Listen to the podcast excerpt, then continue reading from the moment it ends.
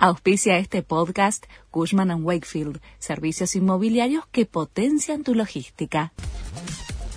La Nación presenta los títulos del martes 20 de septiembre de 2022. Prohíben comprar divisas a empresas que usaron el dólar soja. El Banco Central busca frenar la presión sobre los dólares financieros por la emisión de pesos. Cerca de la medianoche, la entidad difundió una comunicación para aclarar que la medida no incluye a las personas físicas. En el agro criticaron fuertemente la medida.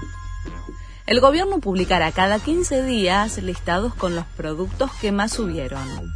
El secretario de Comercio Interior, Matías Tombolini, difundió la primera lista de unos 30 productos de consumo masivo que más aumentaron en los primeros 15 días de septiembre.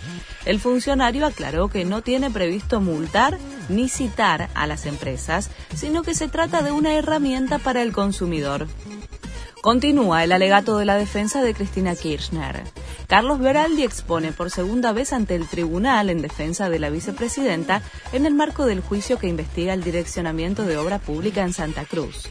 La última instancia será el viernes, donde se prevé que la propia Kirchner exponga de manera remota. Luego será el turno de la defensa de Lázaro Báez. Comienza la Asamblea General de la ONU todos los líderes mundiales se reúnen en Nueva York por primera vez después del inicio de la pandemia. La paz en Europa, la crisis económica, alimentaria y energética forman parte de los temas a abordar en el foro. El presidente de Ucrania, Volodymyr Zelensky, participa de manera remota con un mensaje pregrabado.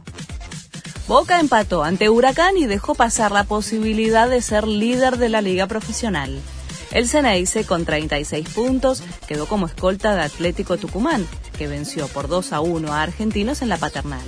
El viernes, por la fecha 21, el equipo dirigido por Ibarra tendrá otro partido difícil ante Godoy Cruz en Mendoza.